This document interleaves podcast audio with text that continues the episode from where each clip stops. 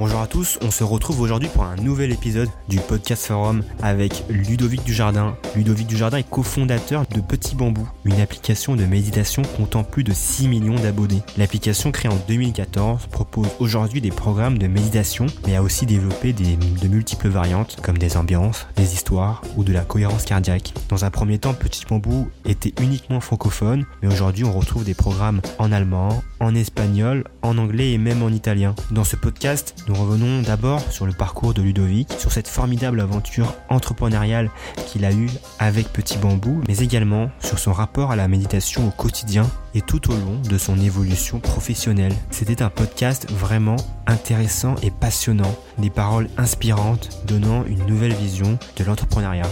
Mais assez parlé, je vous laisse en compagnie de Ludovic, Laetitia et Philomène. Bonne écoute. Je suis Ludovic, j'ai 44 ans, euh, je suis marié, j'ai deux enfants et je suis donc le cofondateur de Petit Bambou. Euh, mon parcours, euh, mon parcours. Alors je peux commencer très tôt. en fait, il y y a trois mots que j'aime bien dans mon parcours. Il y a d'abord il y a Montessori, ensuite il y a États-Unis et puis il y a entrepreneur. Donc en fait, euh, j'étais un élève Montessori, ce qui m'a pas mal marqué euh, dans, dans, ma façon de travailler. Et ensuite, euh, j'ai fait une école d'ingénieur et je suis parti travailler aux États-Unis pendant 18 mois dans la Silicon Valley. Et puis en revenant, j'étais salarié pendant deux ans. Et puis depuis, je monte des projets Internet. Euh, Petit Bambou étant le septième projet Internet que je crée. Est-ce que vous pourriez nous parler euh, très rapidement des autres projets euh, que vous avez eu avant Petit Bambou euh, pour qu'on comprenne un peu comment vous avez eu l'idée, l'idée de monter cette application? Ouais. Alors souvent, c'est c'est rigolo parce que quand on dit qu'on a fait sept projets, des, euh, la réaction souvent que j'ai en face de moi, c'est waouh, ça fait beaucoup, c'est super, génial. En fait, s'il y a sept projets, c'est que si j'avais fait le petit bambou numéro un, j'en aurais probablement fait qu'un. C'est-à-dire qu'il y a eu pas mal d'échecs entre les de, sur les premiers, euh, enfin d'échecs ou de semi-réussites, on a qu'à dire, euh, avant de monter petit bambou. Donc euh, j'ai fait des projets essentiellement dans le monde de Internet, donc des sites d'e-commerce. J'ai fait quelques sites de médias. J'ai fait une, ensuite j'ai une activité de conseil, euh, et puis et puis petit bambou. Euh, voilà, c'est somme toute assez classique. Le, enfin somme toute assez classique. Je sais pas si c'est classique, mais en tout cas, ce sont des sociétés qui sont assez classiques. Petit bambou l'est un peu moins. Euh, et euh, quoi vous dire sur ces projets euh, C'était plutôt, en fait, il n'y a pas eu tant d'échecs que ça. C'est des projets qui ont qui ont grossi, qui sont qui sont arrivés à une certaine forme de maturité avec euh, trois quatre personnes qui travaillaient dedans et euh, que j'ai quitté ou que j'ai revendu euh, pour passer au projet suivant, qui jusqu'à arriver à un projet qui fait vraiment du sens pour moi, qui est Petit Bambou. Quand tu parles, je vais juste revenir au début, quand tu parles de Montessori, que ça a eu une, une influence sur ta vie aujourd'hui. Est-ce que tu peux nous en dire un peu plus là-dessus? Ouais, alors Montessori, c'est une forme d'éducation à l'école qui, euh, qui, qui part du principe, en fait, par rapport à l'éducation dite classique, qui est que les enfants ont tout à apprendre et donc en fait on les assoit dans une classe et puis très schématiquement j'ai pas envie de me fâcher avec personne mais on remplit leur petite tête de savoir. Euh, Montessori c'est un peu l'inverse. On considère les enfants comme étant un potentiel d'apprentissage et on les met dans un endroit où eux vont décider ce qu'ils vont faire et ce qu'ils vont apprendre. Et, euh, et c'est assez chouette en fait parce que ça donne grande indépendance aux enfants et ça donne euh, et ça leur fait surtout travailler avec beaucoup de plaisir c'est à dire qu'en fait ils, vont faire ce qui leur fait plaisir donc c'est un avantage, c'est que du coup l'apprentissage se fait très vite, parce qu'on sait tous que quand on nous fait plaisir de faire quelque chose, on le fait bah, beaucoup mieux, beaucoup plus vite, avec beaucoup plus d'énergie. Ça a évidemment un désavantage, et les rôles des enseignants Montessori sont là pour ça d'ailleurs, c'est que l'enfant ne se confronte jamais vraiment à la difficulté. C'est-à-dire qu'il euh, va vers le plaisir et puis il peut avoir tendance à fuir la difficulté parce que la difficulté fait pas plaisir. Et donc tout le rôle de l'enseignant Montessori, c'est d'arriver à accompagner l'enfant dans son potentiel de développement et aussi à l'inviter à faire des choses qui sont plus difficiles. Donc moi j'étais éduqué comme ça et donc en fait le, mot plaisir c'est quelque chose qui revient vraiment beaucoup dans mon dans, dans ma façon d'organiser ma vie. C'est euh, si ça me fait pas plaisir en fait en vrai bah, je mets pas beaucoup d'énergie et généralement ça se traduit par quelque chose qui marche pas bien et quand ça me fait vraiment plaisir et que c'est vraiment aligné là on met toutes les énergies du bon côté et puis ça avance très bien. Quand tu dis que c'est une éducation qui euh, évite la difficulté, euh, est-ce que tu estimes que toi, la difficulté, tu as commencé à la connaître euh, avec l'entrepreneuriat? Ouais, alors j'ai pas une éducation qui évite la, difficulté, hein, c'est pas ça. C'est Montessori peut avoir tendance, à, effectivement, à ce que les enfants, le, ce que les enfants fuient la, de la, la difficulté. Euh, oui, entreprendre c'est difficile, évidemment, tout le monde, euh, tout le monde le dit. Et en même temps, je trouve ça vachement plus merveilleux que difficile. Et donc en fait, pour ça, c'est une question de focalisation de, de, notre propre attention sur ce sur quoi on veut la focaliser. C'est-à-dire que si, quand on focalise sur le plaisir que c'est, sur la liberté que ça donne, sur l'enthousiasme que ça crée en fait, les difficultés paraissent vraiment moins puissantes que cette joie-là. Donc du coup, j'ai euh, un peu de mal à trouver. Enfin, je, je l'ai dit juste au début de ma phrase, hein, que l'entrepreneuriat c'est difficile.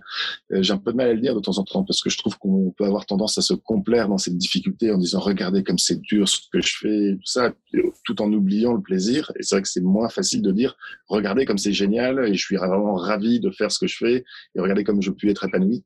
C'est quelque chose qui euh, c'est quelque chose qui est plus difficile à dire évidemment. Du coup, tu as créé euh, une application qui est autour de la méditation. Euh, est-ce que la méditation, euh, ça a joué déjà un rôle dans ta vie avant de la création de Petit Bambou?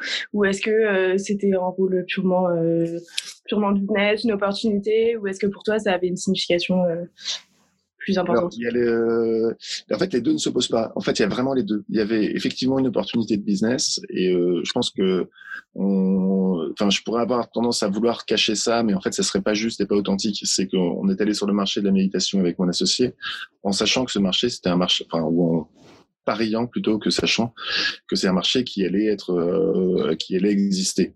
Parce que quand on a commencé Petit Bambou, c'était pas tout à fait sûr encore.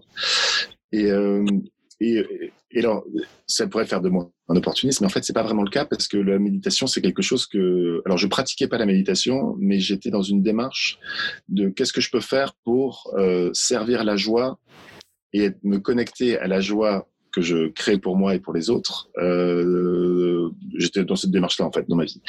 Et donc, mon associé est venu me voir en me disant que la méditation sera un super outil pour ça, notamment pour réussir à se connecter à la joie.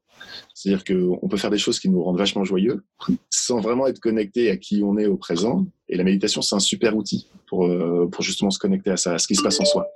Et donc, il m'a dit, écoute, toute ta démarche et tous tes, euh, engagements que tu as pris aujourd'hui pour faire cette mission de, vivre la joie, euh, et ben la méditation va vraiment servir ce projet. Et donc, du coup, on est parti à deux sur le sujet. Et alors, j'avais jamais médité, moi, avant de commencer Petit Bambou j'ai euh, commencé à méditer au moment où on crée l'entreprise. Et donc, avant que l'application devienne, euh, enfin, sorte sur les stores. En fait, euh, du coup, j'avais médité six mois parce qu'on a quand même mis six mois pour la, pour la créer. Et je dois dire que ça a été, ça a été super chouette parce que j'ai, j'ai pas, j'ai médité avec une intention qui était de découvrir la méditation, qui n'était pas une intention qui était de dire, je suis trop stressé, il faut que je sois moins stressé, ou je dors mal, il faut que je dorme mieux. J'ai juste médité pour découvrir ce que c'était que la méditation. Et donc du coup, euh, il y a beaucoup d'instructeurs de méditation qui, qui, qui disent que c'est la bonne façon de faire. Moi, je l'ai fait sans le savoir, donc c'était tant mieux. Et du coup, en fait, quand euh, on médite juste pour méditer, pour découvrir la méditation, tous les impacts que ça peut avoir sur soi, ben, ont toute leur place. Je m'explique. Si je dis je veux méditer pour être moins stressé, mais qu'en fait j'arrive pas à être moins stressé parce que j'ai des choses qui sont hyper stressantes dans ma vie, en fait, sont assez fausses routes et on peut dire la méditation ça marche pas, ou la méditation c'est pas pour moi, ou, euh, ou je ne sais quoi, quoi, ou en tout cas s'en sortir en se disant que la méditation c'est pas le bon outil. Alors que quand on médite pour méditer, bah, on est juste curieux et ouvert à tout ce que cette pratique de reconnaître, de se, enfin, de reconnexion à soi euh, peut apporter. Du coup, aujourd'hui, euh, maintenant que ça fait un petit moment que vous avez lancé Petit Bambou, euh, tu médites euh, régulièrement À quel moment de la journée? Enfin, c'est quoi ta, ta routine, tes habitudes? En fait, je suis un peu comme tout le monde. C'est-à-dire que le, la méditation, c'est compliqué, en fait. Enfin, c'est-à-dire que la méditation, c'est hyper simple de s'y mettre. L'invitation, quand on télécharge une application comme la mienne, c'est de, c'est l'invitation, c'est juste de prendre 10 minutes par jour à, à pas faire grand-chose en fait, hein. juste à mettre des écouteurs puis à écouter une, une, séance de méditation et à suivre des instructions qui sont quand même très très basiques. C'est-à-dire qu'on ne demande pas de, d'escalader une montagne ou de, on demande juste de s'asseoir et de respirer et de sentir ce qui se passe. Donc ça, c'est, très facile de s'y mettre. La difficulté, c'est la régularité c'est de réussir à inviter ça euh, comme une routine dans sa vie, un peu comme euh, comme quand on se brosse les dents. C'est-à-dire que c'est une routine, évidemment, qu'on se brosse les dents. Le, souvent, je compare la méditation au jogging. C'est-à-dire que c'est facile de faire un jogging, c'est très compliqué de faire euh, cinq joggings par semaine pendant un an. Et donc moi, je suis comme tout le monde. J'ai cette difficulté-là de de maintenir des routines de méditation dans ma vie. et donc pour répondre plus clairement à la question, moi, je médite le midi. Je médite tous les midis au bureau. C'est-à-dire qu'on arrête de, enfin, tous ceux qui veulent arrêter de travailler s'arrêtent de travailler. Ils n'ont absolument aucune obligation de, venir méditer, mais en tout cas, il y a une invitation. Et on médite une demi-heure entre midi et midi et euh, ce qui rend les choses compliquées, parce que dès qu'il y a des vacances, il n'y a plus de bureau. Donc en fait, il faut recréer une routine. Dans ces cas-là, j'essaie de méditer le matin. Euh, mais je suis comme tout le monde aussi. En vacances, j'aime bien faire la fête. Donc des fois, je me couche tard. Donc du coup, le matin, j'ai des enfants en plus. Donc le, le matin, c'est un peu compliqué. Et donc du coup, j'essaie de caser ça, de caser, euh, en tout cas dans les périodes qui ne sont pas des périodes de travail, des séances de méditation un peu quand je peux. Et, euh, et c'est pas simple. Donc, je vais pas vous dire que je suis un grand méditant qui médite tout le temps et qui a réussi à trouver l'illumination, mais c'est pas vrai. Je suis comme tout le monde. Et quand vous méditez euh, au bureau avec euh, du coup vos, salariés, c'est euh, c'est dans une salle en particulier ou c'est dans dans enfin au bureau sur sur votre chaise habituelle? Comment ça se passe? En fait, on a on est dans un grand open space. On n'a pas de là, je suis dans une petite cabine pour vous parler, mais trop petite pour méditer à plusieurs. Le en fait, on a aménagé un espace. Donc, on a un espace avec des coussins de méditation, un espace, euh, mais qui est dans l'open space. Ce qui est assez euh, perturbant au début, parce qu'il y a d'autres personnes qui méditent pas, donc qui travaillent. Donc, qui nous font évidemment la politesse et la gentillesse d'être d'être silencieux. Mais on entend les bruits du clavier, on entend les, bruits des ordinateurs, des souffleries, on entend tout ça. Donc, ça peut perturbant au début. Et puis, moi, maintenant, j'aime beaucoup. Parce qu'en fait, le, la méditation, c'est une reconnexion au présent et là, je suis connecté au présent du lieu où je vis euh, quelques heures par jour, quand même, beaucoup d'heures par jour même, mon lieu de travail. Et ça me permet d'écouter ce qui se passe quand vraiment j'écoute et que je suis pas concentré sur autre chose. Euh, donc oui, il y a des petits bruits, oui, il y a une soufflerie d'une ventilation, oui, il y a des gens qui passent dans le couloir, oui, a tout ça. Et alors tous ces toutes ces choses-là, il y a des bruits qui m'énervent, il y a des bruits que j'aime beaucoup, y a des euh, et se reconnecter à ça est un exercice que je trouve assez intéressant finalement. Et donc en fait, on est, puis donc nous on est là, on est dans un, une sorte de d'hôtel, enfin c'est pas une sorte, c'est un hôtel d'entreprise, un incubateur. Donc en fait, on invite les autres euh, sociétés à venir travailler, à venir, euh, pardon, pas travailler, à venir méditer avec nous. Et donc du coup, on peut être jusqu'à 10-15 personnes à méditer. Euh, donc c'est rigolo parce que ça va venir aussi d'autres gens dans le bureau et de, euh, permettre des, des connaissances. Quoi. Et toi, en tant, en tant qu'entrepreneur, euh, à quel stress est-ce que tu es confronté euh, quotidiennement ou même tout enfin, régulièrement? Et euh, est-ce que tu penses que la méditation, ça a changé ta manière de d'appréhender ces stress, soit la manière de les gérer ou la manière de, je sais pas, la manière de faire? Ouais. Alors j'ai des stress, euh, oui, j'ai des stress un peu comme tout le monde. J'ai des stress euh, qui sont d'ordre personnel comme tout le monde, quelle que soit son, son activité professionnelle. Et les stress qui sont liés à l'entrepreneuriat, c'est des stress. Euh, je trouve que c'est des stress de responsabilité. C'est-à-dire que en tant que en tant que créateur de Petit Bambou, en fait, si jamais il y a quelque chose qui se passe très mal chez Petit Bambou, je sais pas, quelque chose technique qui va pas, en fait, j'ai des gens qui sont avec moi pour travailler, mais si je suis le dernier rempart, quoi. C'est-à-dire que tout ce qui arrive chez moi, euh, sont les choses dont les autres n'ont pas pu s'occuper. Donc ça, ça confère une responsabilité qui est assez importante en fait au final. C'est que c'est que donc j'ai ce stress de maintenir tout ça en, en dernier, enfin je suis le dernier recours pour tout ce qui merde vraiment en fait. Ça arrive pas souvent, euh, ça arrive pas souvent, mais ce stress, il est présent constamment. Euh, donc j'ai ce stress-là, euh, j'ai des stress d'animation d'une équipe. En fait, c'est, enfin, c'est surtout du plaisir, mais c'est aussi de temps en temps un peu de, de, stress, de se dire, bah voilà, j'aimerais que tout le monde soit heureux, j'aimerais que tout le monde soit bien, j'aimerais que tout le monde soit comme ça. Est-ce que je fais les choses justes ou est-ce que je suis dans une posture, etc., etc. Donc j'ai tous ces stress-là de, de positionnement juste de mon rôle dans la société. Et, la méditation, ouais, la réponse est définitivement oui, ça m'aide beaucoup. Alors, ça m'aide, ça, ça soigne pas le stress parce que les causes du stress sont toujours là. Ça, et par contre, ça crée un espace entre le stimulus du stress et la réaction que j'ai au stress, qui est un espace assez confortable. C'est-à-dire qu'au lieu de réagir spontanément, quand je, prends quelques respirations ou c'est devenu presque une routine pour moi de me dire je fais, je crée un espace qui peut être quelques secondes ou qui peut être quelques minutes entre ma face, entre ce que j'ai perçu comme stimulus de stress et ma réaction. Et donc généralement, je pense que ça m'amène à avoir des réactions qui sont plus justes, pas forcément plus modérées hein, d'ailleurs. Hein, c'est euh, la méditation, c'est pas un truc nièvre en fait. Hein, euh, des fois s'il faut taper du poing sur la table, je tape du poing sur la table, mais je le fais plus en conscience plutôt qu'en réaction.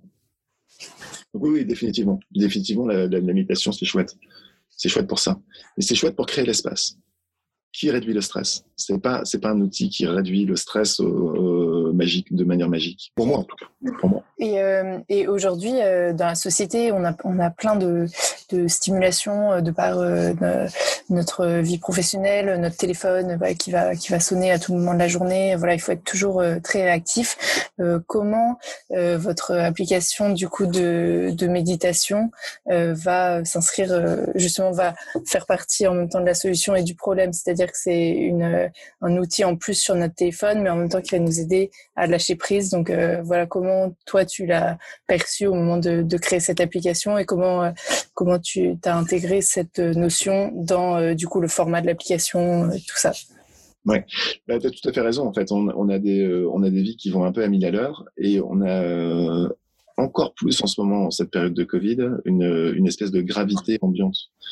C'est-à-dire qu'on on s'expose soit consciemment, soit inconsciemment a beaucoup de gravité et euh, beaucoup de gravité et beaucoup de speed. C'est-à-dire qu'on a peur de rater une information, donc le téléphone il, est là, il, presque c'est lui qui nous contrôle, il nous appelle en disant euh, branche-moi, recharge-moi, allume-moi parce que enfin allume-moi et va regarder ce qu'il y a sur moi pour euh, pour être sûr de rien rater. Le, alors petit mot c'est un petit peu différent sur le téléphone parce que justement il y a assez peu de, il y a assez, il y a quand très très peu de, de, de, ce qu'on appelle les notifications qui invitent les gens à, venir en disant allume-moi et viens méditer. Enfin c'est vraiment pas tout, tout notre style. Le, euh, si j'en prends la phrase, je dis on s'expose consciemment ou inconsciemment à de la gravité. Déjà, la méditation, c'est un outil qui va permettre de passer une partie de, de l'inconscient vers le conscient. C'est-à-dire qu'on va être en pleine conscience de ce à quoi on s'expose en termes de gravité ou en pleine conscience de ce à quoi on, de notre relation avec cet outil du téléphone. Et du coup, ça peut, j'aime bien cette notion d'espace, ça peut créer un espace. C'est-à-dire que le téléphone sonne, on n'est pas obligé de décrocher déjà, et on n'est pas obligé de décrocher tout de suite. Et donc, juste arriver à recréer ce petit espace, c'est presque un exercice, on laisse sonner trois fois, on respire, et puis on décroche plutôt que de jumper dessus et de décrocher tout de suite et de voilà. Donc pour reprendre un tout petit peu de, conscience de notre façon d'utiliser. Et effectivement, on nous dit beaucoup, euh, on nous dit beaucoup et à, juste titre, je dis ben, en fait la méditation, ça devrait être un outil qui nous permet de nous déconnecter des téléphones. Et vous, vous êtes sur téléphone, donc en fait, c'est c'est pas tout à fait cohérent ça. Et en fait, le et nous, on s'est posé la question aussi. On s'est dit bah euh, c'est vrai. en fait, ils ont raison les gens. Donc on va on va pas se on va pas se défendre de ça. Le la, façon dont on, voit les choses, c'est qu'en fait, le téléphone, on, ça y est, il est dans les poches de tout le monde et on peut pas se battre contre le téléphone. C'est-à-dire, on peut pas dire un jour il y aura un monde dans, dans cinq ans, le grand soir, où les gens décideront de de, de pas avoir de téléphone. Donc, il est là, c'est un fait, et euh, on peut pas se battre contre lui. par contre, on peut aider les gens à avoir une meilleure relation avec lui. Parce qu'en fait, le téléphone, c'est pas vraiment, c'est pas vraiment un souci en soi. C'est un outil qui est formidable, en fait. Hein. Il nous permet de rester en contact avec nos amis. Il permet de, de, d'être joignable. Avec mes enfants qui sont un petit peu grands maintenant, ils ont un téléphone. Ça me permet aussi d'être en contact avec eux de, de plus, enfin, plus facilement. En tout cas, d'être rassuré s'ils doivent rentrer à la maison, s'ils sont un peu en retard. Enfin, voilà. Ça nous permet d'avoir un accès à l'information. Ça nous permet d'avoir accès à des médias, euh, de la musique, de la méditation. Enfin, c'est quand même un outil qui est formidable. Reste à chacun à bien savoir l'utiliser et à contrôler consciemment son téléphone plutôt qu'à être contrôlé inconsciemment par lui. Donc la méditation, c'est ça. Et donc, si on arrive à avoir une relation juste avec une application comme, comme euh, celle que je développe, ou avec d'autres applications évidemment, et si ça nous permet de moins être esclave de cet objet, eh ben, j'aurai réussi. Et aussi, tu parlais de la crise sanitaire. Est-ce que tu dirais que Petit Bambou, ça a été un grand gagnant ou un petit peu un perdant du confinement? Euh, Est-ce que les gens se sont mis à méditer plus? Euh, Comment ça s'est passé pour vous euh, Ouais, alors le gagnant ou perdant la crise sanitaire, moi je pense qu'on est tous un peu perdants hein, parce qu'on mais donc euh, voilà. Du, du, point de vue purement économique, ça a été euh, pour les pour les sociétés comme les nôtres, on n'a pas été impacté négativement, on a été impacté plutôt positivement. Parce qu'effectivement les gens ont plus de temps, il y a eu plus d'anxiété et donc les gens sont un peu tournés vers la méditation ils sont aussi beaucoup plus tournés vers Netflix que vers la méditation, je vous rassure. enfin non, je vous rassure pas, mais c'est comme ça. Donc en fait, euh, donc non, nous on a vu, on a vu notre euh, l'activité de méditation quasiment doubler quand même par rapport à une période normale souvent, souvent les gens, d'ailleurs, les gens méditent quand ils ont du temps. Euh, et là, je te dis, on a tous retrouvé, enfin tous, pas forcément tous, mais euh, il y a pas mal de gens qui ont retrouvé du temps. Et donc du coup, ils se sont dit tiens, bah, c'est peut-être le moment de m'y mettre. Comme ils se sont dit, c'est peut-être le moment de commencer à apprendre le piano ou c'est le moment de commencer une nouvelle série. Et euh, donc oui, économiquement pour nous, c'était plutôt une période qui était positive. Mais euh, j'aime pas me dire qu'on est gagnant de ça parce que euh, je trouve que cette situation, elle est, elle est pas gagnante pour personne. Mais par contre, nous, du coup, ça nous a conféré, euh, pour le coup, nous, on a beaucoup, beaucoup, beaucoup bossé, en fait, pendant le confinement. Parce que le, parce que quand ça double, eh ben, il faut des machines qui délivrent deux fois plus de médias, il faut des systèmes qui sont plus, qui soient plus robustes. Et donc, du coup, et comme ça a été très euh, brutal, en fait, comme hausse, euh, c'était pas tellement anticipé, personne n'avait anticipé ça. Euh, enfin, Netflix non plus d'ailleurs, donc ça, ça nous rassure des fois. ils ont pu réussir à envoyer de la HD, ils ont envoyé, ils ont envoyé des trucs un peu plus, plus basse définition. Donc nous, on a été un peu pareil euh, à notre échelle, évidemment, qui est pas la même. Et donc du coup, on a beaucoup beaucoup travaillé en fait pour que pour que tout tout fonctionne. Et aujourd'hui, avec euh, du coup la reprise, enfin les gens retournent au travail, retournent en cours, etc. Est-ce que les gens ont gardé leurs habitudes ou on observe aujourd'hui une baisse par rapport au confinement? Alors, c'est c'est délicat pour moi de répondre parce qu'en fait, on est, euh, ça va vous paraître étonnant, ça, mais on est une entreprise internet, nous, on n'utilise pas du tout les données. Donc, on regarde pas du tout. Donc, je, je, des, je sais à peu près combien de, combien de méditations ont été jouées, mais je sais pas du tout savoir si c'est les mêmes personnes qui sont méditées en septembre ou qui ont médité en avril. Ça, je, je m'interdis et j'interdis à quiconque de le faire. C'est euh, chacun a une démarche de méditation. C'est moi, j'ai pas appliqué ça. Et, euh, et, euh, et, vraiment, c'est dans l'ADN gravé très profond dans, chez Petit Bambou.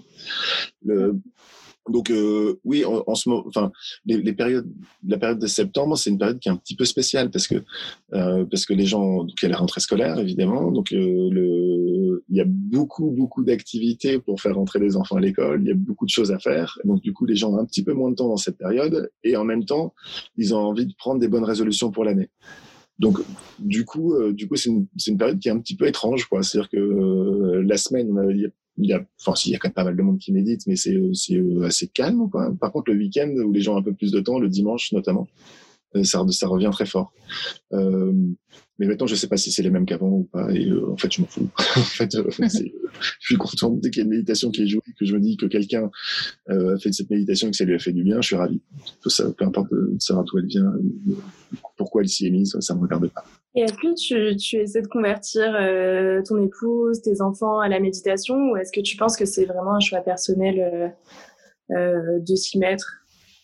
Ouais, j'aime bien vos questions parce qu'en fait, c'est c'est des, des vrais, c'est des, euh, euh, c'est effectivement des, des super, enfin, c'est des super questions parce que c'est important. Et euh, non, je n'incite personne à se mettre à la méditation. Personne. C'est-à-dire que ni, ma, ni mon épouse, ni mes enfants, euh, je m'interdis absolument de dire tiens, tu sais, la méditation, ça pourrait t'aider dans cette circonstance-là, ou tiens, euh, absolument pas, jamais. Par contre, je, par contre, c'est vrai que comme moi, je trouve que ça me fait, de, ça me fait beaucoup de bien dans ma, enfin, dans ma vie en général. Le, quand je sens pour mes enfants qui se disent tiens, papa, est-ce que je pourrais faire une séance de méditation parce que j'ai un match de tennis et je suis un petit peu stressé? Là, oui, là, je, là, je mets tout en place pour qu'ils puissent se faire dans les meilleures conditions pour qu'il puisse aimer cette pratique. Par contre, c'est pas moi qui vais lui dire avant son match de tennis, tu sais, tu devrais méditer, ça te ferait du bien. Jamais. Donc, j'incite pas. Par contre, j'accompagne le moindre mouvement qui euh, leur donne envie de méditer pour que, pour que ce soit simple pour eux et que ça soit, et que ça soit, euh, ouais, que ce soit un plaisir. Donc pas d'incitation. On à te demander euh, comment est-ce qu'on fait de la pub quand on a une, une application comme Petit Bambou? Parce qu'en même temps, on ne peut pas euh, forcer les gens, on ne peut pas faire de la pub agressive, mais en même temps, euh, il faut que le business model fonctionne. Ouais. Euh, comment on fait de la pub? C'est un, un, très très gros sujet effectivement, et puis c'est un sujet aussi qui est complexe parce que tu as, as, tout à fait raison. Euh, alors, on a on a des gros budgets publicitaires parce que de toute façon c'est la seule façon d'exister euh, en ligne. Euh, il n'y a aucune aucune application qui qui vit sans euh, faire sa propre promotion. Donc notre façon de faire, c'est d'essayer de, Alors il y, a, plusieurs règles. Pas de fausses promesses. La fausse promesse, c'est vous êtes stressé, vous serez moins stressé en utilisant notre application. Pas de fausse promesse. Ça, c'est une fausse promesse. Si ça tombe, en utilisant notre application, vous serez encore plus stressé. Parce que vous allez vous mettre le stress de vous dire, tiens, l'application, c'est la solution et ça marche pas, donc ça me stresse encore plus et donc l'application va être le facteur de stress. Donc, pas de, ou euh, méditer, vous dormirez mieux. Euh, non, c'est pas vrai. En méditant, on dort pas mieux. C'est pas vrai. C'est pas vrai. On peut éventuellement mieux dormir en méditant, mais c'est pas automatique et c'est pas, c'est pas, voilà. Donc, pas de fausses promesses. Euh, euh, que de, on a, on a un mot qui fait vraiment partie de nos valeurs, qui est l'authenticité. C'est-à-dire que on, on, est juste, on essaye d'être juste. et, et c'est fait des messages publicitaires qui sont un petit peu compliqués à trouver parce qu'en en fait, la, la, pub est pleine de fausses promesses. Il y a, je sais pas si je prends pour les hommes, si c'est le rasoir qui va nous rendre beau ou la crème qui va faire que les dames se retournent dans la rue, mais c'est la fausse promesse, c'est pas vrai, ça marche pas. Ou le yaourt qui va faire qu'on maigrit, quoi. Et donc la pub est pleine de ça. Donc nous, on essaie de faire des messages un peu plus inspirationnels en disant, par exemple, on avait une campagne dans le métro de Paris qui disait, et si on se préparait pour mieux dormir? C'est-à-dire que c'est pas méditer pour mieux dormir, c'est préparez-vous pour mieux dormir et trouvez, trouver quelque chose, enfin, trouver dans la méditation peut-être un outil qui va vous permettre justement de créer cet espace entre le, la fin de la journée et le début de la nuit qui permet bah, simplement de, de s'arrêter un peu et de pas, de pas passer de full activité à full sommeil. Sait que ça marche pas ça. Bah, peut-être que cet espace-là, vous pouvez vous l'accorder à vous et, euh, et, voilà. Donc vous préparez pour essayer de mieux dormir. Euh, donc on essaye de trouver des, des, des messages comme ça et euh, c'est glissant. C'est glissant comme sujet parce que parce que en fait ça probablement que ça marche moins bien que si on disait euh, l'application qui euh, fait papa et maman et puis qui va vous sauver votre vie. Et, euh, on s'interdit ça aussi. C'est de rester juste et authentique. Pas simple. Si vous, avez, enfin, si vous regardez toutes les pubs peut-être que vous allez trouver euh, des dérapages hein, là-dessus hein, ça arrive j'avais une question. Euh, J'ai entendu en fait pendant une interview, euh, à un moment, tu disais euh, que tu te définissais comme un apôtre du ralentissement. Euh, Qu'est-ce que tu entends par là? Comment ça se traduit dans ta vie quotidienne et dans ta vie euh, en tant qu'entrepreneur? J'ai dit apôtre. Euh, non, bah alors je, je corrige. Je suis pas, je suis apôtre de rien. Ça voudrait dire qu'il y a un Dieu quelque part qui, euh, qui m'a mandaté pour quelque chose. Non, non, non, rien. Je, moi, je trouve que la, mais ça, c'est mon expérience professionnelle. C'est euh, et c'est aussi des questions qui sont, euh, je suis un peu plus de 40 ans, c'est des questions qui se posent à peu près cette moitié de vie euh, qui, qui, sont très spécifiques à mon âge. Euh, en fait, le, je trouve que j'ai, euh, je parlais de moi, mais euh, je, je, constate ça aussi beaucoup autour de moi, et puis c'était un peu développé aussi par les psychologues. C'est le, en fait, on a une espèce de programmation, c'est-à-dire que quand on une programmation qui est que quand on quand on est, on doit être compatible avec ses, enfin, on doit être adapté à ses parents parce que si on n'a pas de parents, bah finalement quand on a un an on meurt hein, concrètement. Donc, euh, donc en fait on passe sa vie à s'adapter et ce qui est beaucoup beaucoup de travail sur soi, inconscient évidemment. Euh, ensuite il y, a, y a beaucoup de pression. J'ai senti déjà la pression du chômage. Je me souviens on en parlait quand j'étais en quatrième. Enfin voilà, donc beaucoup de pression, pouf pouf pouf, les études. Euh, bah, après ça, euh, cette programmation moi, enfin euh, j'ai été programmé pour me marier, avoir des enfants, et j'en suis ravi, c'est super. Mais, mais euh, je trouve que c'est un peu et puis avoir une carrière professionnelle euh, épanouissante, blablabla, blablabla, blablabla. Et donc j'ai passé 40 ans à courir en fait, courir derrière tout ça, et et là, je suis dans une phase de ce qu'on appelle la crise de la quarantaine, quoi, le, le, crise de milieu de vie, la transition du milieu de vie. J'aime bien cette phrase de Christophe Forêt qui enlève le mot crise parce que c'est c'est juste pour dire, bah, ralentissons un peu, allons voir qui je suis vraiment, euh, prenons, enfin, je vais voir qui je suis vraiment, je prends le temps de, de retrouver ce qui est essentiel pour moi, de lâcher ce qui est accessoire et tout ça. Et en fait, pour faire tout ça, on a besoin de ralentir un peu, parce que si on est dans la comme la roue du hamster, bah on prend jamais le temps de faire ça, et donc du ça, ça manque probablement, ça manquerait probablement à mon épanouissement.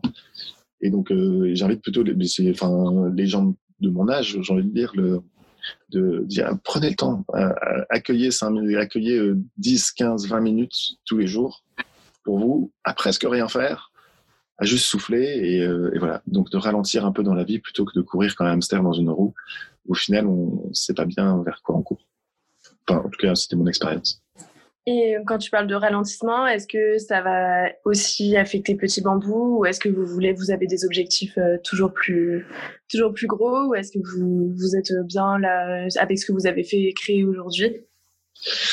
Euh, alors, on essaie de pas parler en termes d'objectifs. On n'a pas d'objectifs en fait. C'est assez cool. C'est assez cool parce que du coup, on les rate jamais vu qu'on les a pas.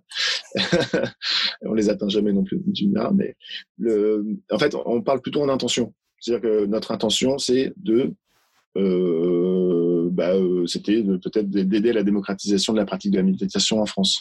C'est pas un objectif de euh, autant de millions de personnes qui méditent euh, à telle date.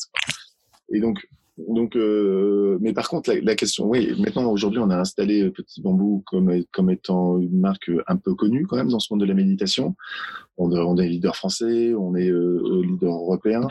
On se bat, enfin, pas dans tous les pays, hein, mais mais euh, et on se dit bah oui, qu'est-ce qu'on fait maintenant quoi? Est-ce que euh, qu'est-ce qu'on fait maintenant? Et euh, et bah, on essaye de rester dans ce non-objectif. Et moi, je, suis quelqu'un qui écoute de la musique qui, euh, que ma femme trouve inaudible, mais euh, je suis un fan de métal et, tout ça. Et il y a une chanson que j'aime beaucoup, de, c'est pas vraiment du métal, mais c'est l'origine du métal, de Led Zeppelin, qui s'appelle The Battle for, for Evermore. Et en fait, c'est donc la bataille du toujours plus. Et la bataille du toujours plus, c'est super, mais en fait, on peut pas la gagner on peut pas la gagner. Donc il y a un moment, faut que c'est une mauvaise bataille. C'est cette histoire de dire, euh, bah, on est leader français, il faut être leader européen. Si on est leader européen, il faut qu'on aille aux États-Unis. Si En fait, on peut pas gagner. Il n'y a pas un moment où on vit la satisfaction et le bonheur de, notre chemin de réalisation. Donc, donc du coup, pas d'objectif. Non, on n'a pas d'objectif. Si je devais euh, essayer de faire une réponse, allez, quand même pour aller dans votre sens, euh, mon objectif, c'est pas les objectifs chiffrés. L'objectif, c'est que c'est que je me sente toujours bien dans cette dans ce projet. Mon objectif, c'est que ma relation avec mon associé se passe toujours aussi bien. L'objectif, c'est que tous les contributeurs à mon projet, enfin notre projet, euh, soient soient heureux d'y contribuer. Ou que je sente ça. Donc j'ai des objectifs qui sont plus dans, dans les ce qu'on appelle les soft skills ou les soft feelings que des objectifs chiffrés effectivement, tout son objectif chiffré, petit bambou, ça marche très très bien. Donc, euh, c'est euh, peut-être faire un aparté. En fait, j'ai beau jeu de dire ça, c'est facile parce qu'effectivement, si ça marchait pas, petit bambou, j'aurais peut-être des objectifs chiffrés qui seraient il faut que je gagne assez d'argent pour payer tout le monde. évidemment, je leur reste objectif. Là, nous, on a la chance avec Petit Bambou d'être dans, dans, une situation où la croissance est là. Elle pourrait être plus forte, elle pourrait être moins forte, elle pourrait mais on est assez confortable dans l'objectif de survie de l'entreprise et de, enfin, très confortable dans l'objectif de survie de l'entreprise et confortable dans le fait qu'on peut, on peut, euh, on peut proposer aux gens qui travaillent avec nous un endroit où ils vont se, ils vont être heureux professionnellement et se développer sans avoir le stress financier. Donc sinon, j'aurais un objectif de ça. Mais celui-là, on l'a dépassé assez vite au final. Donc on, puis il était inconscient, il n'était pas, il n'était pas exprimé. C'est-à-dire que il est un peu tacite quand on crée une entreprise, c'est pour qu'elle vive. Donc le premier, objectif, c'est d'assurer la survie de l'entreprise. Et euh, c'était, c'est encore une réponse hyper compliquée, hyper longue. Aujourd'hui, vous êtes euh, combien d'employés chez Petit Bambou? Vous êtes uniquement en France ou vous avez aussi des employés euh... Non, alors on est, euh, on est, on a deux endroits, on a deux bureaux. On a un bureau au Luxembourg. je tiens à préciser ici que ce n'est absolument pas pour raison fiscale, c'est parce que mon associé habite là-bas depuis 15 ans, donc on a un bureau là-bas. On paye nos impôts en France, je paye mes impôts en France, je paye tout ça en France. je suis même assez militant sur le sujet. C'est un petit aparté, mais j'en ai marre de tous ces gens qui essayent d'optimiser fiscalement le fiscalement, ça m'énerve. Je me dis, tous ceux qui ont de l'argent, si tous ceux qui ont de l'argent essaient d'optimiser fiscalement, qu'est-ce qu'ils payent pour les hôpitaux et les écoles? Donc, euh, moi, je suis peut-être, suis militant peu, peut-être un peu bête euh, du point de vue financier, mais, euh, j'optimise rien et ça me va très bien comme ça. Bref, donc on a un bureau là-bas euh, avec six personnes. Et on a un bureau en France. Donc là, c'est mon associé évidemment qui dirige le bureau là-bas parce qu'il est là-bas. Euh, et, et moi, je dirige le bureau français où on est 11. Donc on est 17 en tout. Et alors moi j'avais vu que vous étiez, euh, que vous aviez euh, des programmes en espagnol, en allemand euh, et en anglais maintenant. Peut-être qu'il y en a eu d'autres depuis que que j'avais pas suivi. Et bah, je me pas quand vous diffusez ce podcast, mais bientôt il y a l'italien. ah D'accord. Euh, mais moi, je me demandais, est-ce que quand vous, quand vous vous implantez dans un autre pays, est-ce que vous, il faut que vous vous adaptiez à la culture du pays ou est-ce que c'est simplement une traduction euh, des méditations euh, françaises que vous aviez à la base? Alors, les, on s'adapte complètement à la culture du pays. C'est-à-dire qu'en fait, on, on est une approche multilocale. C'est-à-dire que c'est pas une approche globale. On, on est, on, l'approche globale, elle serait peut-être plutôt ce que font les Américains. C'est-à-dire que les Américains, ils ont fait une application, ils traduisent leur application et leur méditation dans la langue euh, locale, et puis ils lancent ça au-dessus de la barrière euh, avec euh, force budget publicitaire, en espérant que ça marche, et puis ça marche. Le, nous, on a une approche qui est un petit peu différente. C'est-à-dire quand on, on rentre dans un pays, enfin quand on se dit on va faire une application pour ce pays, on contacte les instructeurs de méditation locaux on crée un écosystème d'instructeurs de, de, méditation qui nous écrivent des méditations, on les enregistre avec des voix locales, enfin avec leur voix ou avec une, si eux souhaitent pas enregistrer avec leur voix, à ce moment on trouve une voix off dans le pays. Le studio d'enregistrement se trouve dans le pays avec les ingénieurs du son locaux pour le faire. On trouve ça très important parce qu'en fait, la méditation, c'est, ça paraît tout simple, mais il y a des mots qui sont quand même très très précis et on veut on, veut être le plus le plus précis possible dans la méditation. Et donc du coup il faut vraiment que ce soit les instructeurs qui écrivent les méditations. Et pas simplement une traduction de, la méditation française ou peut-être que le, mot euh, enfin quand on parle d'inspire ou d'expire peut-être que c'est enfin il y a des mots assez précis pour dire ça dans, les autres langues. Et, euh, et, une fois qu'on a fait ça, donc une, une fois qu'on a fait ça, il y a quelques méditations dites un peu génériques euh, qu'on fait traduire. Euh, et on les fait traduire aussi par les instructeurs. C'est-à-dire qu'ils font, ils ont une dynamique de création de leur propre méditation et ils traduisent eux-mêmes euh, des méditations qui ont été écrites pour la plupart en français. Ce qui pose un petit souci puisque c'est quand on est en Allemagne, il faut qu'on ait un, instructeur qui parle français et allemand, ce qui est pas tout à à trouver. Voilà. Donc dans une approche multilocale, clairement c'est pas c'est pas du tout du travail à la chaîne de, de, de traduction et de pas du tout. Euh, est-ce que dès le, lancement de Petit Bambou, euh, il y avait un, format payant ou c'est venu après? Comment vous avez euh, structuré justement ce, business model? Ouais. Alors, euh, le, ouais, dès le début, il y avait un abonnement payant et, euh, et on a eu une, euh, je trouve que c'est une chance incroyable, c'est que des, des gens ont été d'accord pour payer. Ça nous a permis de continuer notre notre aventure sans avoir à, à aller chercher des fonds chez des financiers. Donc, on est resté complètement indépendant. Euh, alors qu'on avait que 48 méditations à l'époque. Donc, il y avait 8 méditations gratuites et 40 qui étaient sous la forme d'un abonnement. Euh, on s'est dit personne va acheter, c'est pas possible, il n'y a pas assez de méditation. Et puis finalement, quand même, il y en a euh, quelques personnes nous ont fait confiance, ont trouvé les méditations super, ont trouvé l'application bien faite. Et donc du coup, ça nous a permis de développer et on est très vite monté parce que c'était le gros du boulot avant de lancer l'application, c'était quand on crée l'application. Le gros du boulot, une fois que l'application a été lancée, c'était de nourrir cette application avec euh, le, contenu de meilleure, de meilleure qualité possible. Et donc, mais très vite, on est monté à 200 méditations on s'était dit s'il y a une méditation par jour, par an, par jour vrai, les 200 à peu près, hein, celle de l'étape d'après c'était 365 méditations. Et ben déjà on a un format où, les gens peuvent se dire bah je vais prendre un abonnement d'un an parce que j'ai suffisamment de méditation pour un an. Et puis maintenant je crois qu'on peut méditer euh, trois ans et demi ou quatre ans avec euh, des méditations de petits bambous euh, sans jamais faire la même. Ce qui n'est pas un bon exercice. C'est très intéressant de refaire les mêmes méditations parce qu'on fait des on fait des enfin la même méditation mais pas au même moment donc euh, j'ai un instructeur de méditation que j'aime beaucoup qui dit toujours, bah, c'est la première fois que tu écoutes cette méditation à ce moment-là. même si tu connais le texte par cœur, en fait, t'es pas dans le même état mental, t'es pas dans le même état physique, t'es pas dans le même. Observe ce qui se passe. Et peut-être qu'il y a une méditation qu'on adorait un moment et puis qu'on aime un petit peu moins euh, quand on le fait, quand on est stressé, mais c'est pas inintéressant pour voir ce qui se passe en soi à ce moment-là. Et puis peut-être la refaire dans un autre moment pour aussi voir comment on est euh, dans ce moment-là. Enfin bref, euh, tout ça pour dire que oui, on a. Euh, c'était quoi la question? euh, C'était s'il y avait un format payant euh, dès le début.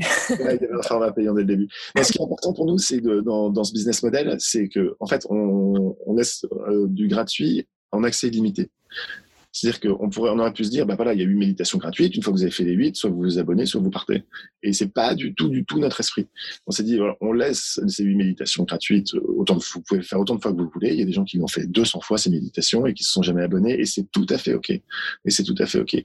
On a aussi un outil de cohérence cardiaque. On a un outil de méditation libre. Enfin, on a pas mal d'outils comme ça, des musiques relaxantes euh, qui sont en application en accès limité. L'idée, c'est que on veut que les gens qui s'abonnent le fassent en conscience. C'est-à-dire que se disent, j'ai essayé, j'en ai fait suffisamment pour savoir que je veux inviter de la méditation dans ma vie, donc je choisis un abonnement. Et pas, euh, je choisis un abonnement parce qu'il y a une offre spéciale ou parce que euh, ils m'ont contraint dans un dans un entonnoir à aller vers cet abonnement et, euh, en fait je l'ai pris mais je l'utilise pas quoi. Donc on veut que les gens le fassent en, conscience. Et, euh, et ça c'est depuis le départ et on essaie de, enfin on essaie, ne sait pas qu'on essaye, c'est qu'on je tiens à ça mordicus. Donc euh, il y a de question de changer cette, il n'y a pas d'entonnoir chez Petit Bambou. Il, y a, suffisamment de gratuits pour être en position de décider, soit je veux un abonnement, soit je reste sur les gratuits et ça me suffit. Ça m'a très bien. Et du coup, tu as parlé euh, plusieurs fois des instructeurs. Donc, c'est des instructeurs extérieurs à l'entreprise en général? Oui, c'est des instructeurs extérieurs à l'entreprise. Euh, Oui, c'est même pas en général. Il n'y a pas d'instructeur chez, de méditation chez Petit Bambou et Petit Bambou, enfin l'équipe de Petit Bambou n'écrit pas de méditation. On m'a fait écrire par des instructeurs. Euh, bah, c'est un format. En fait, on savait pas trop au début. On s'est dit tiens, est-ce que ce serait bien d'avoir un instructeur qui travaille avec nous euh, ou pas? Puis finalement, on n'en a pas trouvé euh, parce qu'on était, enfin, on était naissants, donc ils se sont dit bah c'est qui? C'est rigolo quoi. c'est euh, la méditation, c'est un truc sur lequel je travaille depuis dix ans pour être instructeur et eux ils arrivent là. Euh, euh, ok pour euh, leur pour écrire pour eux et puis leur vendre mes, mes écritures, mais pas ok pour partir avec eux dans une aventure où au début on n'est pas payé, etc., etc. Donc ça s'est écrit comme ça. Euh, C'était pas un choix. C'est euh, et en fait maintenant on aime bien ce, ce qui se passe là parce que bah parce que quelqu'un qui fait de la méditation, par exemple, pour traiter le sommeil, enfin pour traiter le sommeil, adressé à cette période, je vais choisir mes mots quand même pour pas dire de bêtises, adressé à cette période entre la fin de la journée et les débuts de la nuit pour créer cet espace de reconnexion à soi et donc un instructeur qui écrit ça et un instructeur qui écrit des méditations sur le sujet du deuil ou sur le sujet de, du traitement des addictions, euh, c'est pas les mêmes en fait c'est pas les mêmes. Et donc, du coup, le fait que nos instructeurs, nous, soient, travaillent, euh, travaillent avec nous, mais en extérieur, en fait, ça nous donne euh, la possibilité d'avoir des experts dans les meilleurs domaines. C'est-à-dire, voilà, si on veut travailler sur le deuil, on va travailler avec l'expert de la méditation sur le deuil, si tant est qu'il accepte de travailler avec nous, évidemment.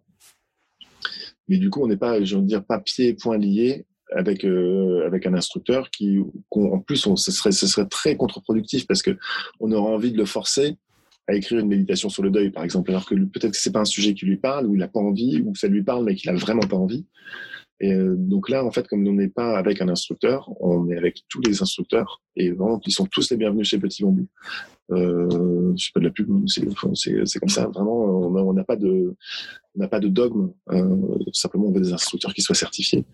Euh, parce que c'est quand même c'est quand même un peu sens, des sujets sensibles donc on, on, a on a une responsabilité à mettre du contenu vraiment de qualité et qui correspond au dogme de la méditation euh, sur notre plateforme. Euh, donc pas d'instructeur salarié, mais, euh, mais un groupe d'instructeurs qui travaillent avec nous de manière très régulière. Et tu n'as jamais envisagé de toi devenir instructeur euh, un jour? Non, j'ai jamais envisagé ça. Euh, ça me, euh, je me l'interdis pas, mais déjà c'est très long. Et c'est tant mieux que ce soit très long, hein, parce que c'est euh, c'est un, un, chemin de la méditation. Donc c'est pas on passe une petite certif en deux semaines et puis c'est terminé. Non, non, c'est très long, c'est très engageant. Et euh, donc du coup je l'ai pas envisagé pour moi parce que aujourd'hui bah, Petit Bambou me laisse pas beaucoup de temps à moi. Donc si je veux ralentir dans ma vie pour m'occuper de moi, être performant dans mon dans mon rôle de dirigeant de Petit Bambou et dans mon activité opérationnelle chez Petit Bambou, et puis continuer à faire euh, mes activités personnelles et puis m'occuper de ma famille. Euh, j'ai pas le temps. Donc j'ai pas le temps. Je ne m'interdis pas parce que je trouve que c'est un, très très beau chemin. Je pense que ça sera dans une autre phase de vie euh, pour moi, dans une dizaine d'années peut-être, ou pas. Que tu aurais euh, un conseil euh, à donner euh, aux étudiants du coup de l'EM Lyon qui, nous écoutent ou à d'autres étudiants que toi tu aurais aimé entendre quand tu avais notre âge, donc 20, une vingtaine d'années? Ah ouais, j'en ai plein de conseils. j'en ai plein de conseils. Mais, euh, entendez-les et écoutez-les si vous voulez. cest vous, êtes, vous pouvez les entendre et puis pas les écouter. vous avez le droit, parce que les conseils n'engagent que celui qui les écoute. Euh, moi, j'ai envie de dire, le premier truc, c'est n'ayez pas peur. Euh, n'ayez pas peur. La peur, euh, la peur, ça, euh, la peur, c'était bien quand on était des hommes préhistoriques et qu'il y avait euh, un ours qui entrait dans une caverne parce que ça nous a permis de survivre. Mais aujourd'hui, aujourd'hui, a priori, notre survie est assurée sans peur. Donc n'ayez pas peur, n'ayez pas peur du monde du travail, n'ayez pas peur de vous engager, n'ayez pas peur de, de vos idées, n'ayez pas peur de tout ça. Euh, donc c'est le premier, c'est le premier sujet. Et c'est peut-être une réaction moi à mon éducation où j'étais, ah. j'ai été élevé dans, je, viens du Nord, dans une terre euh, où il y, a, il y, a, un taux de chômage important, donc j'étais élevé dans la peur du chômage, de machin, tout ça. Et en fait, euh, je me suis rendu compte qu'en laissant tomber cette peur, en fait, on va beaucoup mieux, on va beaucoup mieux. Donc n'ayez pas peur. Et euh, le deuxième, c'est c'est parce que j'ai fait une, j'ai fait une interview il n'y a pas longtemps et, euh, et euh, l'interview m'a amené à repenser. À j'aime beaucoup, euh, enfin j'aime beaucoup beaucoup de styles de musique. Euh, je en parlais tout à l'heure, mais j'aime aussi beaucoup Jacques Brel. Et il y a une chanson où, où il s'adresse à son ami Jojo, euh, qui est une chanson magnifique, et dans lequel il dit cette phrase. Il dit Nous savons tous les deux que le monde sommeille par manque d'imprudence. Et donc j'ai envie de dire aux étudiants de l'EM Lyon, soyez résolument et raisonnablement quand même, hein, imprudent. On a le droit à un peu d'imprudence. Euh, de se dire, aller chercher trop de, trop de prudence nous endort, en fait, et réduit notre champ des possibles, la façon dont on voit le monde. Et euh, donc, soyez imprudent. bon, et, pas vous jeter n'importe où, hein, mais le, euh, raisonnablement imprudent. Mais il faut, accueillir cette part d'imprudence qui nous rend vivants, qui nous rend vivants et qui nous, qui nous réveille. Donc voilà, n'ayez pas peur et soyez raisonnablement imprudent. Alors, la dernière question qu'on avait, c'était euh, qu'est-ce qu'on peut souhaiter à Petit Bambou euh, pour euh, l'année à venir ou les années à venir, même si vous avez déjà un petit peu répondu. Bah, vous êtes une école de, business, hein, donc je vous attendais peut-être une réponse business. Et ben, je vais pas vous faire une réponse business. ce qu'on peut, vraiment, ce que j'appelle de, tout mon cœur et de, là où je mettrai toute mon énergie, c'est qu'on conserve cette harmonie euh, dans l'équipe, euh, parce que c'est quelque chose qui euh, qu'on a mis beaucoup de temps à créer euh, et beaucoup d'énergie.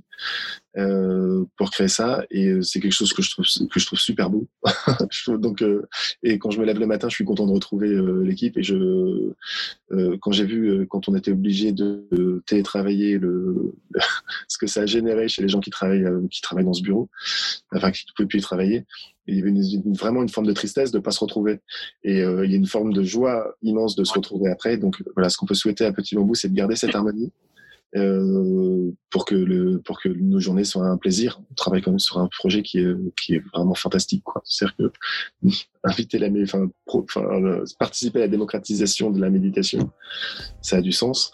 Et euh, on est dans un endroit où économiquement ça marche très bien, donc gardons l'harmonie de tout ça. C'était Ludovic Dujardin pour le Podcast Forum. Ce podcast a été enregistré dans le cadre de la semaine du bien-être à l'EM Lyon. Merci aux organisateurs de nous avoir donné l'opportunité de discuter avec Ludovic Dujardin de Petit Bambou. Pour terminer, nous tenons à remercier nos sponsors Procter Gamble et Mazar, sans qui tout cela ne serait pas possible. Pour le reste, on se retrouve sur tous les réseaux sociaux de Forum EM Lyon, Facebook, Instagram et LinkedIn. Allez, ciao